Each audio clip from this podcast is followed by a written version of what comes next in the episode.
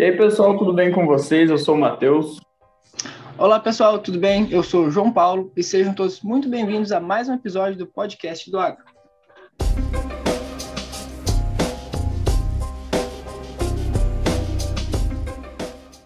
Então, no episódio de hoje, nós vamos abordar um dos temas que a gente mais traz aqui no podcast, que a gente mais fala com vocês, é gestão na pecuária, né? Um tema que a gente vem construindo no longo prazo, dentro de vários episódios aqui. E o nosso convidado para falar sobre isso é o Antônio Chaca. Seja bem-vindo ao podcast, Antônio. Gostaria que você apresentasse, falasse um pouco sobre onde tu trabalha, onde tu atua. Ah, legal. Olá, João. Olá, Matheus. Olá a todos que estão nos ouvindo aqui. Meu nome é Antônio, sou zootecnista, é, trabalho numa empresa que chama Instituto Integra e e acredito que o meu minha função principal é ser ativista, é só ativista a favor da gestão profissional dentro das propriedades rurais. Então, o nosso papel é conseguir é, é pegar toda a força de trabalho que tem um produtor rural, toda a seriedade, toda a sensibilidade e colocar para essa pessoa elementos de, de gestão, elementos de visão estratégica para que essas pessoas consigam captar ainda mais valor das suas propriedades. Então, essa aqui é, a, que é a nossa história, a nossa jornada, né? Muito bem.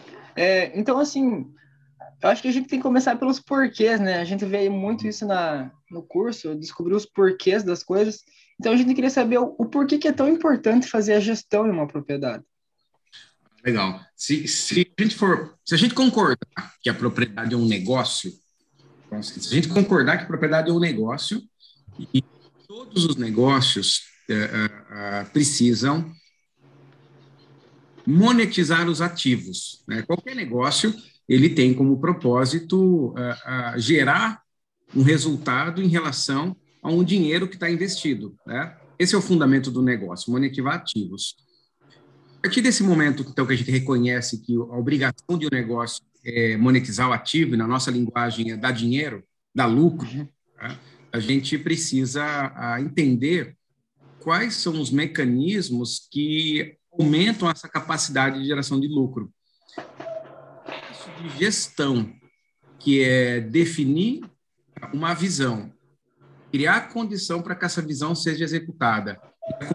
Se essa, se essa, se essa visão está sendo executada de forma adequada, que no final fazer gestão é isso, Fazer gestão é bater meta, fazer gestão é acompanhar o que está acontecendo para acontecer, fazer gestão é pensar exponencialmente, no sentido, quem disse que tem que ser assim? Será que não tem um jeito mais rápido, mais barato, mais fácil para resolver? Então, a gestão ela vem como uma grande ferramenta para do grande objetivo, que é o objetivo uh, uh, do resultado. Só que não é, não é só isso. É, o resultado, na verdade, o lucro, ele é só consequência de um trabalho bem feito. A gente até entende que o lucro ele não é o final de uma empresa. O lucro é uma evidência, ele é um sinal é, que as coisas estão sendo bem feitas, né? Então, não tem como você comemorar o resultado de uma boa gestão se não tem lucro, né? Então, o lucro é uma, uma evidência. Só que fazer bem feito e, e, e, ter o lucro como evidência envolve diretamente uma característica que é uh, ter pessoas felizes. Então, pessoas que, que se sentem construindo algo que faça sentido para elas. Então, acho que o ponto central aí é a gente conseguir uh, entender que a gestão vai entregar mecanismos para que as pessoas uh, Sejam felizes, batam meta e construam um negócio que a cada dia está melhor. Acho que é por isso que nós temos que ter gestão. Nós temos que ter gestão para garantir uh, que amanhã a empresa vai estar melhor do que hoje. Acho que uma frase é isso aí. Perfeito. É esse conceito de transformar a propriedade numa empresa, acho que a gente tem que cada episódio que for possível a gente ir levando isso para construir cada vez mais essa ideia, uhum. porque definitivamente isso que proporciona a felicidade das pessoas, né? Na ponta da linha, né? Então, assim, eu já vou aproveitar que eu tô falando, Matheus, para pegar a segunda pergunta, porque eu queria meio que mudar ela. Eu não uhum. queria nem falar sobre a importância de, de saber o que está acontecendo na fazenda, né? É, referente aos dados, né, Antônio? Depois que a gente tem uma coleta de dados. Uhum. Mas, assim, ele vai trazer algumas surpresas esses dados. Eu queria que tu comentasse sobre isso, assim, da tua experiência prática mesmo. Interessante assim que falar sobre dados que quando eu, encontro com produtores, né, e pergunto, ter dados é importante? Todo mundo levanta a mão e diz que sim. Aí eu faço duas ou três perguntas sobre quanto de dados as pessoas têm. Ah, tem muito pouco, não tem nada. Então é uma coisa interessante assim, por que, que a pessoa sabe que é importante e não tem? E aí depois de muito refletir, é, a gente percebeu que ele não tem dado, que ele não tem planejamento. Porque, assim, ter número por ter número não, não ajuda muito. Na verdade, é, para falar em dados, a gente tem que entender que eu tenho um dado, que é uma coisa, eu tenho uma informação, que é outra coisa, eu tenho uma conclusão, que é outra coisa, e tenho uma atitude, que é outra coisa. Então, por exemplo, eu tenho um dado que foi, por exemplo, a morte de um animal, independente da, a, da atividade. Aí eu tenho uma informação, que é a mortalidade do animal, ou da categoria. Aí tem uma conclusão, se aquela mortalidade está acima ou abaixo do esperado. Aí tem uma atitude, que é uma atualização do programa sanitário, por exemplo. Se eu não tenho a referência do que é o bom o que é ruim, de nada vale eu ter essa, esse dado. Então, assim, uma brincadeira à parte, qual aquela pessoa que está, por exemplo, num regime? Se a pessoa está fazendo um puta regime, ela se pesa, ela mede a circunferência abdominal, entendeu? Ela, ela tem motivo para medir as coisas né? Porque ela está num processo de evolução. Agora, quando a pessoa está pé na jaca, comendo amendoim, tomando cerveja tal, e ela não vai medir. Então, assim, o, o lance da métrica é esse, é para acompanhar se está acontecendo um plano. Se não tem plano, não tem por que medir, e aí é só a ação que salva, porque no final é, é, não tem como o negócio ser gerido. Quando a gente inicia um processo de métrica, é muito comum é, virem surpresas, tanto positivas quanto negativas porque a gente avalia, transforma a propriedade em número, e baseado em número uh, uh, se tomam decisões. Igual um aluno. Você pode olhar para a cara do aluno, baseado na cara do aluno, você tem uma série de conclusões equivocadas, naturalmente. Assim, é, é meio japonês, senta na frente, usa óculos, é quietinho, certeza que é um baita de um bom aluno, né? E lá, esse outro camarada é meio estranho, senta no fundão, falta, esse é um péssimo aluno. Aí você vai olhar a nota, cara. E quando você olha a nota, é o único jeito de saber se realmente eh, o japonês é um bom aluno ou não e aonde ele é bom aluno, né? E o cara do fundão, você vai ver, pô, de repente o cara do fundão ele tá faltando porque ele, tem, porque ele trabalhou, porque ele tem um atendimento, o camarada tem um terço do tempo para estudar que tem o japonês, o cara tem nota maior que o japonês. Então, o, o lance é que quando você consegue ter uma análise através dos números, você encontra a, o que a propriedade tem de bom e tem de ruim. Nesses mais de 22 anos que eu meço, nunca aconteceu, por pior que seja, uma propriedade que tinha tudo ruim. Sempre tinha algo que era algo positivo, uh, que podia ensinar as outras. E do mesmo jeito que aconteceu de uma propriedade, por mais evoluída que ela seja, que ela não tinha um componente passível de melhora. Mas no olho e na sensibilidade, é igual analisar o aluno pela cara dele. Você não consegue entendeu? Você tem que ter o um número para tomar decisão, porque, claro, que se você chega em uma propriedade, você vai analisar se o manejo é bem feito, se a pastagem está pecuária de corte ou de leite, se a pastagem está manejada em pontos ideais, você percebe se ela é organizada. Então, você tem evidências visuais que podem dar indicadores. Mas essas evidências visuais sozinhas não completam, porque eu não sei quanto se está gastando nem se está faturando. Né? Eventualmente pode ter tudo aquilo, mas gastando muito mais dinheiro do que poderia. Então, uh, esse é a componente, já aconteceu. E é interessante porque nem sempre, João, as pessoas recebem bem essas, essa notícia ruim, sabe, Matheus? Então, porra, você chegar, nunca foi, vocês chegaram aqui, mortalidade agora está alta. Né? Então, tem um pouco daquele viés cognitivo da pessoa querer aceitar, falando, não é que mortalidade morrer agora está alta, você nunca mediu. Não, mas não é possível o ganho de peso estar tá tão baixo. Nunca tive ganho de peso tão baixo assim. Aí você fala, olha, se o ganho de peso fosse como o senhor está falando, ao invés de ter abatido 200 animais, o senhor teria abatido mil animais. Vai, veja a minha conta. Quantas vezes o senhor abateu mil animais por ano? Ah, nunca. Então, o senhor nunca teve esse ganho. Então, tem um pouco aí. Mas isso também vai muito da personalidade do produtor. Tem produtor que é, é mais reativo ao número ruim, especialmente aquele produtor que é, é mais vaidoso e tal. E nós aprendemos que nesse produtor que vaidoso, que é só o jeito dele, é, que ele faz daquele jeito, ele não quer tentar nada novo, A única forma de convencê-lo é perguntar se ele está satisfeito com os resultados que escolhe.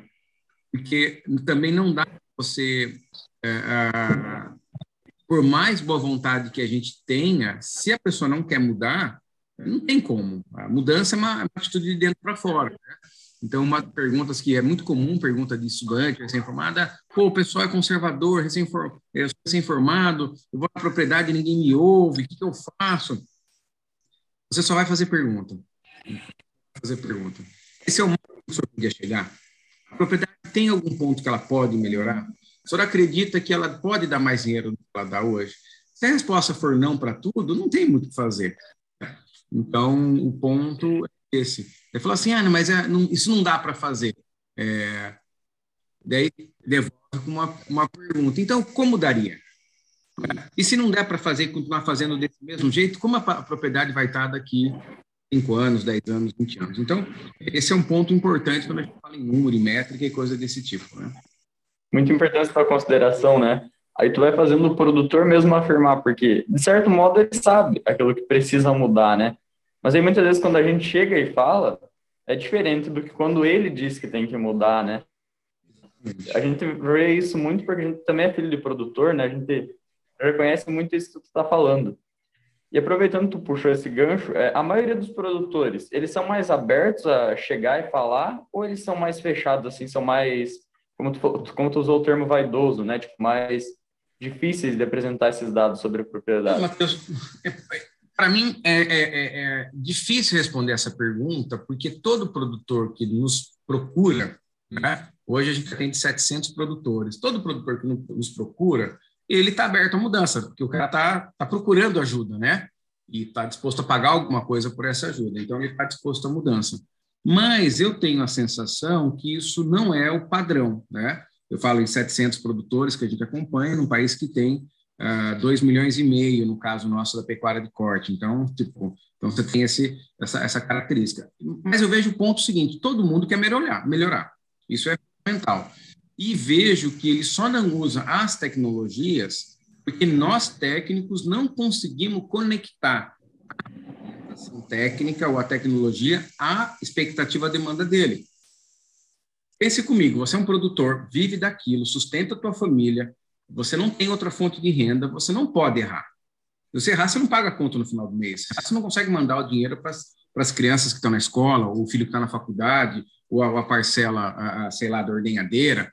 Então, ele não pode errar, vamos imaginar. Aí chega alguém que não conhece bem o negócio dele, fala que ele é conservador retrógrado e está parado nos anos 50, que ele precisa comprar, adubar, fazer, fazer, fazer, fazer, fazer, e todo esse fazer, fazer, fazer, fazer, fazer é vinculado a ele gastar alguma coisa. Ele já está apertado. Chega alguém que ele nem conhece, que ele nem confia muito, falando para ele gastar dinheiro. Então, percebe esse comportamento reativo. Então, o ponto central, quando você se coloca, eu sou filho também, neto do pequeno produtor, e eu estou falando do, do, meu pai, do meu avô, então eu sei que vocês vivem, e o ponto, acho que, de transformação é parar de concentrar na tecnologia, que ela vai aumentar a produtividade, porque cada um real que põe volta três, para ir para grandes números, como, por exemplo, com isso que eu estou propondo para o senhor, ao invés de a gente tirar é, 500 litros por dia, nós vamos tirar 900 litros por dia. E isso vai custar para nós 100 litros a mais.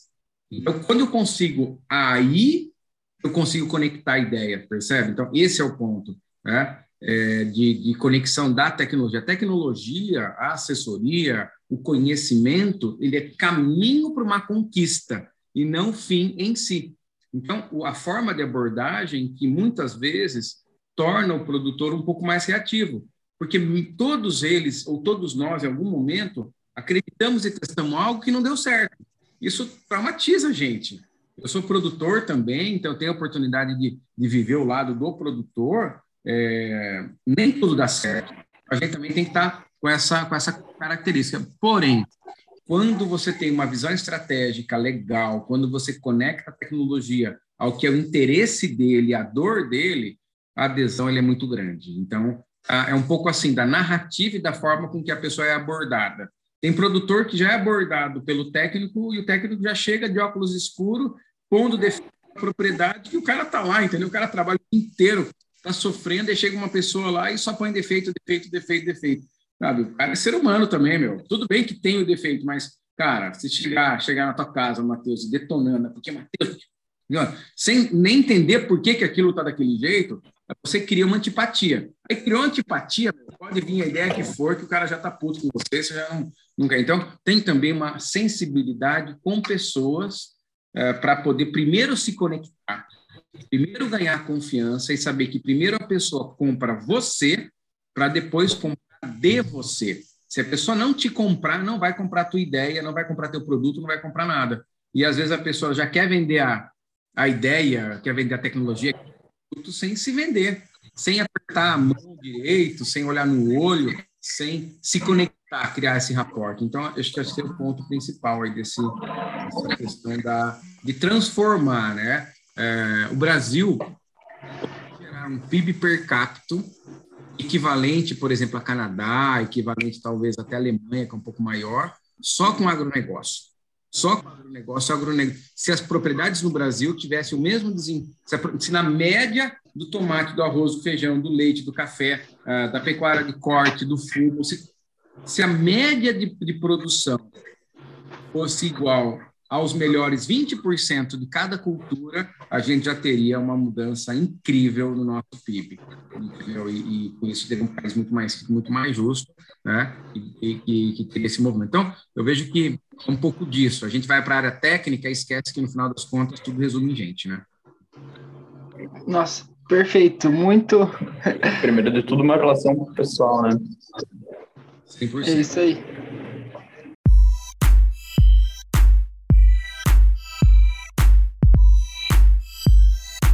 Antes do Matheus fazer a próxima pergunta, eu queria comentar um pouco sobre essa questão da sensibilidade, né? A gente, como uhum. estudante, tipo eu e o Matheus, a gente tem muito aquele negócio de querer saber e como fazer para justamente tentar melhorar alguma coisa.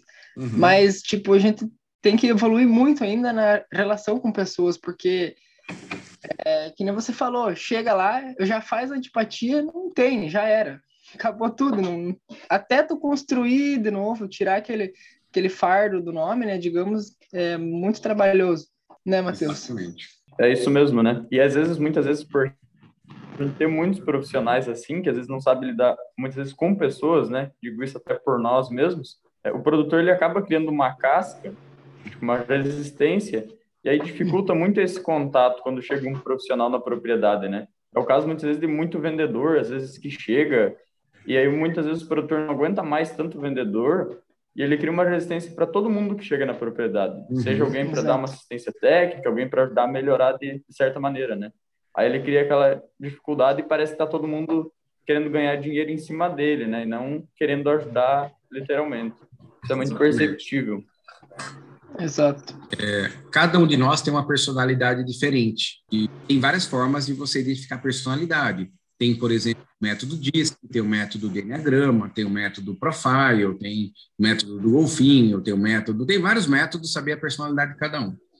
Um dos métodos mais fáceis é, é saber que existem quatro grandes tipos de personalidade.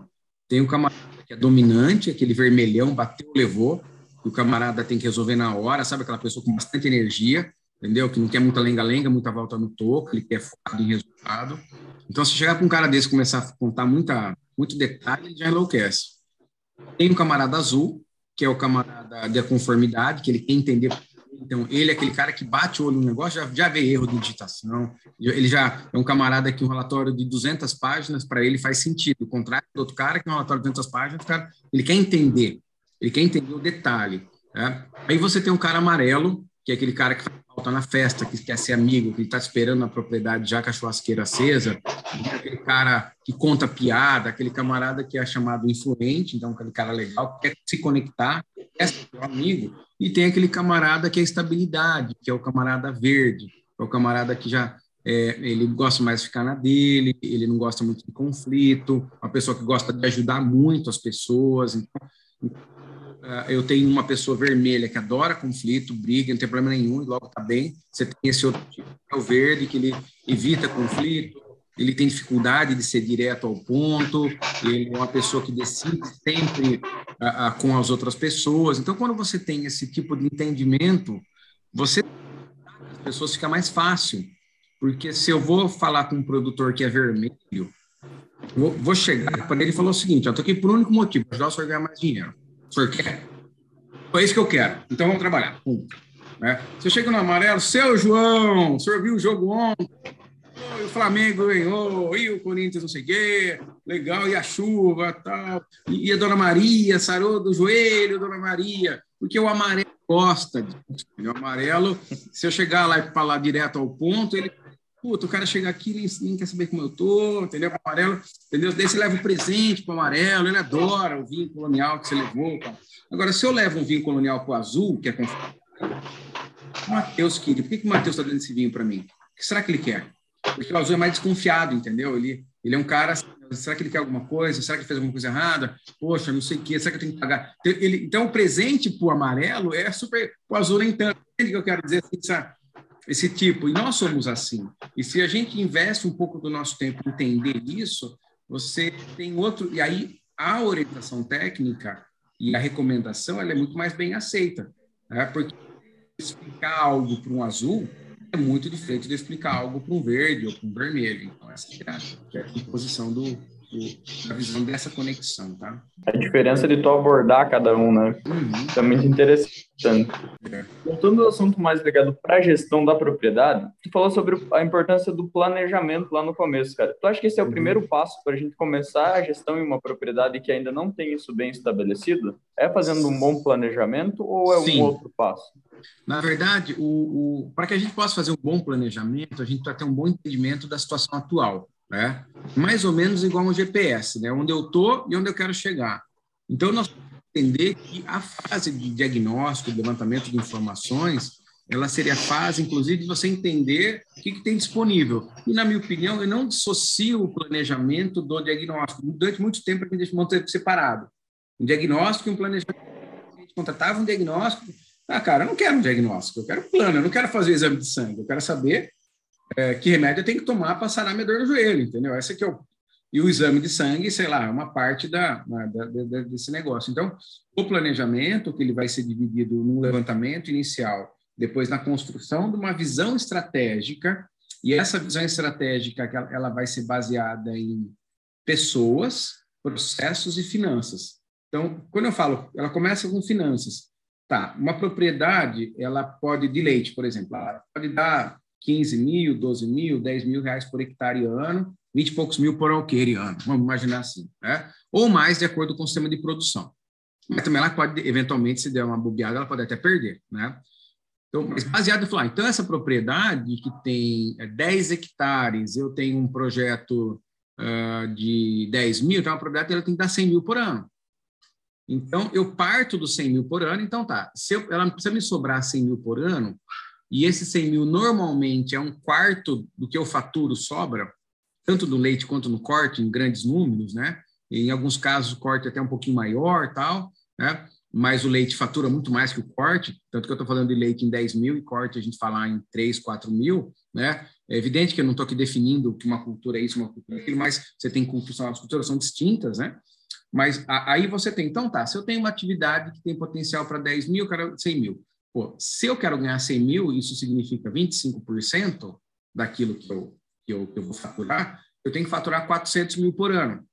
Aí, para eu faturar 400 mil por ano, quantos litros de leite eu tenho que vender ou tenho que produzir? E para eu produzir essa quantidade de litros de leite, quantas matrizes de lactação eu tenho que ter e qual que é o nível médio de lactação, a, minha produção diária de leite, por exemplo. E aí eu sei que se eu, então eu preciso faturar 400 mil, gastar 300 mil para faturar 100 mil. Então eu tenho um orçamento de 300 mil. Com esses 300 mil, onde eu vou gastar esse dinheiro para garantir com que aquela produção prevista? E aí que entra a técnica. Então, o planejamento é isso. Olha, eu tenho 300 mil, tenho que produzir X mil litros de leite, por exemplo. Então, aí é onde vem a criatividade, aí vem, opa, nós vamos, ah, já sei, nós vamos usar um pouco mais, nós vamos fazer silagem de grão dentado de milho, nós vamos usar curumi, por exemplo, porque se eu usar curumi, e aí eu vou fazer curumi irrigado, eu diminuo a necessidade de uso de, de concentrado, aí eu vou ter uma dieta que vai ser mais barata por litro, né? E então eu vou usar essa tecnologia. Aí eu vou usar esse tipo de fertilizante, eu vou conseguir recolher parte do adubo, vou fazer um biofertilizante, assim consigo reduzir o custo de fertilização, eu fertilizante, né? Na própria fazenda, ou, poxa, agora eu pensei num sistema que eu vou integrar com determinada outra cultura, que essa outra cultura, esse barracão de frango, vai gerar uh, X toneladas de cama que vão ser fundamentais e que não vai, vai compor. Então, é, a, a, visão estratégica é para frente. Então, é baseado no 100 mil, eu definir que vou ter que faturar os 400, que eu vou ter que produzir, que eu vou ter que gastar. Então, é, essa aqui é a visão estratégica. Isso funciona para qualquer cultura. E, a, e aí que a coisa fica legal, porque eu tenho um cronograma de trabalho. Nesse cronograma de trabalho, eu, eu, toda semana eu tenho uma atividade a se conquistar. Então, vou indo, vou fazendo, vou indo, vou fazendo. Então, para chegar lá, tem isso. E às vezes vai ser no primeiro ano que você vai conquistar. Normalmente, as grandes conquistas são de quadriênio. Então, você tem que pensar num plano de quatro anos aí, porque você vai ter que investir, às vezes, vai ter que. A, a, quando eu falo investimento estruturante, em solo, em cerca, em aquisição de equipamento. Ah, e, e, uma coisa legal que a gente está usando, a gente, a gente estuda muito técnica de gestão de startups, sabe? Muito. E as, as startups, eles usam uma técnica chamada moonshot, que é o tiro na lua. Que, que história é essa do moonshot? Eles definem uma hipótese, como diz, tiro na lua é algo muito revolucionário, exponencial, e esse moonshot seria o seguinte: eu não vou fazer um moonshot na propriedade inteira, vou fazer ela em 4 ou 5% da propriedade. Eu testo aquela hipótese numa pequena parte da propriedade, aprendo que vai dar errado, pode dar um pouco mais certo tal, e corrijo e multiplico isso na propriedade. Então, essa técnica do MVP, a técnica, mesmo que eu chegar para vocês, ó, ah, quantos ouvintes tem o podcast? O nosso podcast tem 1.500 ouvintes quando a gente publica. Depois aumenta, vai para 5 mil. Cara, vamos dar um jeito de chegar em 100 mil ouvintes. Ah, caraca, mas como que nós vamos fazer isso? Não sei, vamos pensar. Já sei, vamos, vamos conseguir convencer um cantor famoso, ou vamos dar um jeito de entrevistar o Cristiano Ronaldo. Cara, aí nós vamos ter milhões de ouvintes, entendeu? Então, assim, é um pouco do, do, do, do, do tiro na lua, sabe? Porque você não vai querer mais que mil ouçam, por exemplo. Eu queria que 100 mil ou que um milhão ouçam. Então, é um pouco desse, desse moonshot, né? E aí nós vamos convencer alguém a ter esse, esse moonshot. É. Então, agora, existe a melhoria incremental, porque o moonshot você faz em 5 a 10% da área. Mas os 90% você usa a melhoria incremental, que é Pô, se eu produzo 12, ou se eu produzo 15, eu vou produzir 20, depois eu vou produzir 22, depois vou... Então, não é que eu vou sair de 10 para 1.000. Né? Eu vou na melhoria incremental, que é o que o projeto continua seguindo. Então, você tem técnicas de gestão que tiram a fazenda daquele status quo e trazem um projeto, e esse projeto que inspira as pessoas que passam a acordar com muito mais motivação para fazer o que tem que ser feito. Então, é, essa é a atmosfera que tem que ser criada pela gestão. Esse tiro na lua, então, uma, uma grande aposta com alto potencial de, é, de transformação. Sim. Só que caso não dê certo, ele não vai impactar tão negativamente na, Exatamente. Exatamente. Isso aí. Perfeito. Esse é o tema. É... E, e, e, você pode testar várias formas. É, nós estamos com vários moonshots, por exemplo. Tem um moonshot, eu acabei de voltar de Alagoas, tem um cara lá que ele falou, cara, tem 160 hectares e nós estamos fazendo capiaçu irrigado, ele vai fazer o corte da tudo com capiaçu, entendeu? E aí ele vai, é, em 10% da área, ele vai pôr a mesma quantidade de matriz que ele tem sempre na área, né? Nossa. Nesse tiro na lua. Claro que é, pode ser que não dê tão certo como está previsto, mas eu tenho certeza que com a inteligência humana, com conhecimento técnico, ele vai falar assim, pô, tá gastando muito diesel, então com esse trator não dá, tem que ser outro trator. Ou, é, esse sistema de irrigação não tá legal. Né? Ou, mesmo ser um lugar que não faz frio, que é o caso no Nordeste, eu tenho uma queda de produção, mesmo assim eu tenho que ter silagem. Ah, mas não adianta fazer silagem cortando ele nessa altura, tem que cortar ele mais velho porque tem que ter mais matéria seca. Ah, mas chega a época de pré-parto e pós-parto que só o trato um capítulo não dá, porque vou ter uma suplementação. Ah, então, ou eu rumo grão, eu produzo ar. Então, durante o pré-parto e pós-parto, eu vou usar silagem de milheto, por exemplo, ou silagem de milho, de grão dentado. E aí você vai aprendendo nesse processo e já não está mais em 10% da área, vai fazer em 20%. Só que daí ele já corrigir aqueles erros iniciais tal. Então, a gente tem vários moonshots aí em vigência e, e é transformador, cara. Transformador. E isso tem pouco no Sim. leite e no corte. Tem mais no leite do que no corte. E isso, é, aves e suínos chegou, não chegou por causa dos tiros na lua. Senão as galinhas estavam tudo soltas até hoje. Pois é, isso é uma coisa que de se pensar mesmo. É, eu queria te perguntar, então, como identificar os pontos fortes e fracos, as oportunidades e as ameaças que existem em uma fazenda, como a gente tinha combinado. E me fez pensar que esse moonshot pode estar relacionado com alguma coisa desses pontos fortes ou fracos. Principalmente com as oportunidades, né? Acho que o tiro na lua uhum. tá interligado à oportunidade, que, que a gente pode, pô, no lado do cara da farinheira e tem massa de mandioca. Então, hum, perfeito. massa de mandioca. Então, quando você quando você vai caracterizar ponto forte e ponto fraco, nós gostamos de trabalhar em macro áreas. Macro área gente, né? macro área gestão, macro área produção. Então, quando eu falo em macro área gente, é, ligação, por exemplo, assim, cara, a equipe fez quantos cursos na última, no último trimestre? Na macro área, qual que é a rotatividade da equipe na fazenda? É, essas pessoas elas estão motivadas, elas estão felizes em trabalhar lá ou não? Né?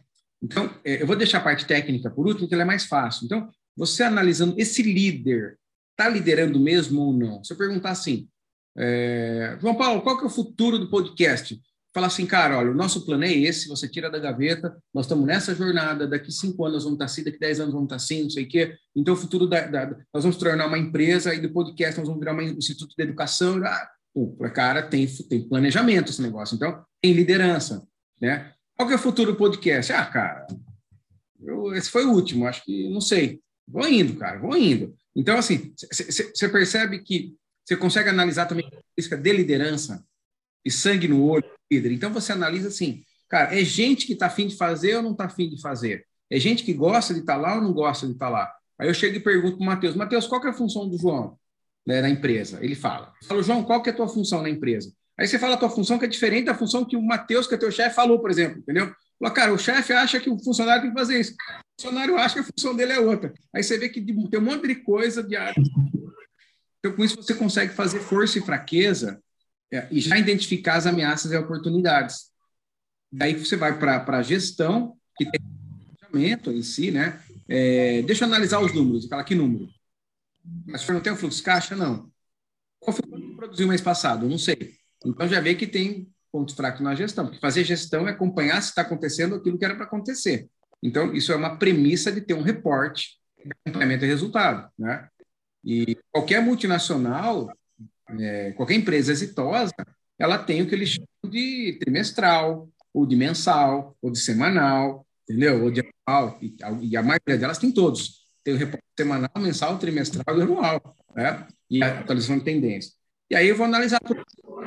Beleza. O pasto sendo manejado em altura de entrada e altura de saída, o programa nutricional um programa adequado à categoria, aí entra né, a, a dimensionamento de água, de infraestrutura, aí você consegue ter uma, visão clara é, da, do, do que é, é esse processo especialmente quando você pergunta para o próprio dono, para o próprio produtor, Tá? Na sua opinião, é bom aqui na propriedade, o que, que pode melhorar? Não, no começo eu perguntava para o produtor, ah, quais são as forças, as fraquezas, ameaças, oportunidades. O cara confundia. Para funcionário, o cara nunca falava fraqueza. Ah, se eu falasse coisa ruim, você mandaria embora. Então, é, falava assim, o que, na tua opinião, é bom, o que, que pode melhorar? Aí, com isso, você olha a propriedade através dos olhos de quem mora lá, cara. Você é um filho de produtor com certeza conhece a propriedade muito melhor que qualquer outro que chegar ali. Se eu perguntar para vocês o que, que, tem bom na propriedade da família, o que, que tem que melhorar, vou fazer uma lista enorme. É, então, eu vou pegar vou naturalmente contribuir, pensar, trazer a minha visão, mas essa lista é, vai ser muito poderosa, porque o próprio produtor, a equipe do produtor, já sabe que pode melhorar. E aí você vai conectando. Uma vez eu perguntei para um carregado de máquina, qual que é melhor, o que, que é bom na fazenda? O cara falou, cara, sabe o que tem melhor aqui? Ele falou assim, a minha pá carregadeira. A minha pá, ela é maravilhosa. Então, na cabeça dele, o que tinha na propriedade, né? Melhor. E o que, que, que, pode melhorar, cara? Olha, eu vou falar, as minhas ferramentas são péssimas. Então, na visão do cara, O melhor que tinha na propriedade eram os tratores, que era pai, e a coisa eram as ferramentas. Aí, então, quando você conversa, você tem inúmeras visões. E com certeza, o encarregado de pecuária não ia falar que a melhor coisa da fazenda era a carregadeira, entendeu? Porque não era o que ele tinha uh, de, de, entendimento, uh, e nem a pior. Então, você consegue ter uma análise segmentada por essas macro áreas, gente gestão e produção, e depois você pode até criar sub-áreas para compor uma visão clara e para propor. A proposta tem uma oferta, é, uma oferta clara. Eu estou aqui por um único motivo: atingir tal nível de resultado econômico, atingir tal nível de produção. Cara, nada de vamos aqui para reduzir o percentual de custo fixo, vamos. Claro que a redução do custo fixo é fundamental para aquilo, mas, cara, ninguém compra um projeto para reduzir custo fixo, entendeu? Você compra um projeto para ganhar mais dinheiro. E a gente tem que entender que essa é a nossa função. Para ganhar mais dinheiro, para a fazenda depender menos dele, para criar condição para o filho trabalhar, para diminuir o conflito entre funcionário. Então, tem que ter uma oferta, uma oferta clara aí, senão não vende, não. Se não tiver um problema claro para resolver, não tem renda. Bom, então, é, nessa, nessa tua fala, tu acabou falando um pouco das métricas que, que são levadas em consideração. Eu queria que tu falasse para nós quais são as mais importantes, cara, que o produtor aí na, na parte da pecuária de corte tem que levar em consideração, né? Já que esse é, legal. É, esse na, é o nosso público-alvo do episódio de hoje, né? Ah, legal. Ah, são as métricas, elas são divididas em três grandes níveis. Última linha, linha do meio e linha do olho. Última linha são os elementos do resultado econômico, que elas são as seguintes. Resultado pelo valor da terra, então, quanto sobrou sobre o que vale a propriedade, tem que ser superior a 5%. Resultado sobre o que vale o gado, mais do que 20% sobre o que vale o gado, e reais por hectareano. Tá? É isso. Se a fazenda opera em arrendamento, aí é resultado pelo que vale o gado, e margem sobre a venda. Mas você tem esses três: reais por hectareano, resultado pelo gado e uh, resultado sobre a terra. Esses são as métricas de última linha ou métricas de êxito, que a gente chama. É, aí você tem métricas de uh, monitoramento, que são as métricas que sustentam essas três. E aí a gente tem tanto as métricas técnicas quanto as financeiras. Cumprimento da previsão de abate, margem sobre a venda, desembolso desse mês, percentual de custo fixo, são as métricas financeiras. Aí eu tenho ganho médio diário, que é o principal, lotação ou carga animal e indicadores reprodutivos, fertilidade, perda pré-parto, taxa de desmame, relação de desmame, quilo de bezerro desmamado e mortalidade.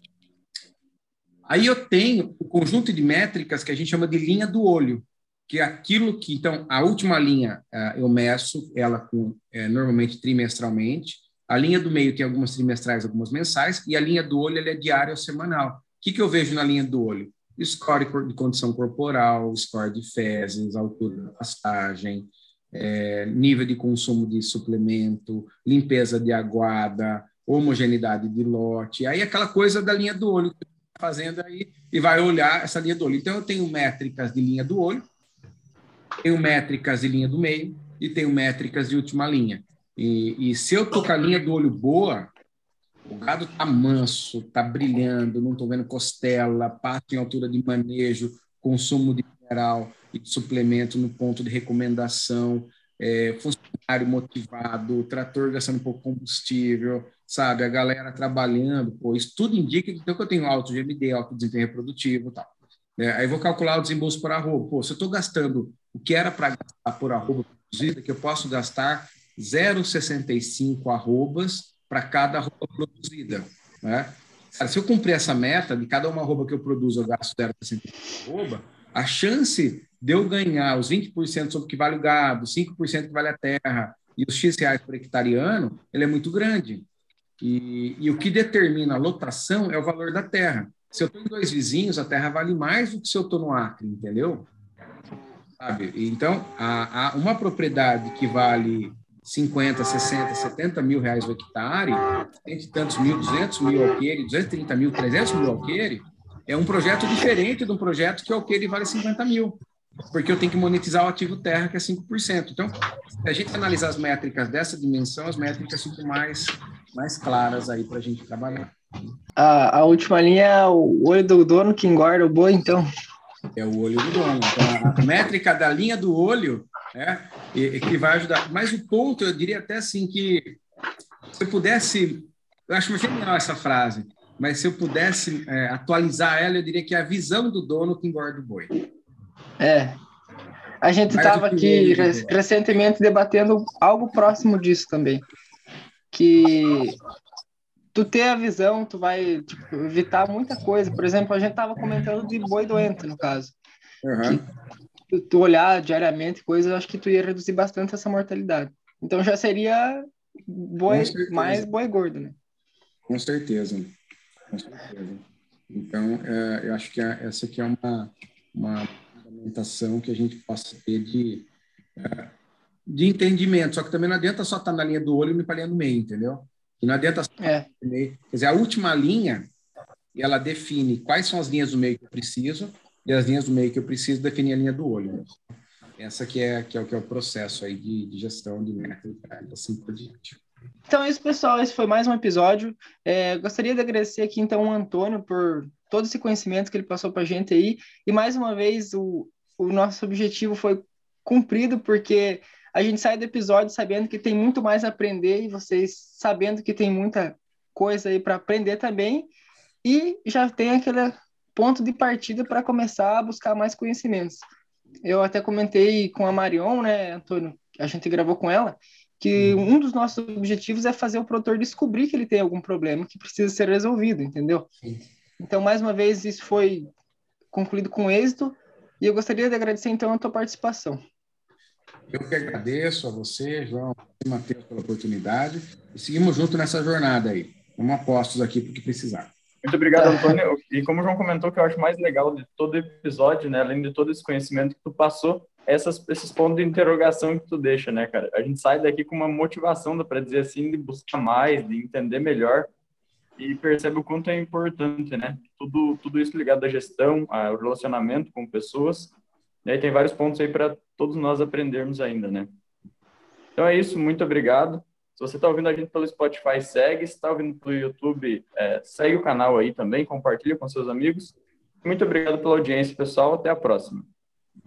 Até mais. Um grande abraço, até a próxima, moçada. Valeu. Tchau, tchau.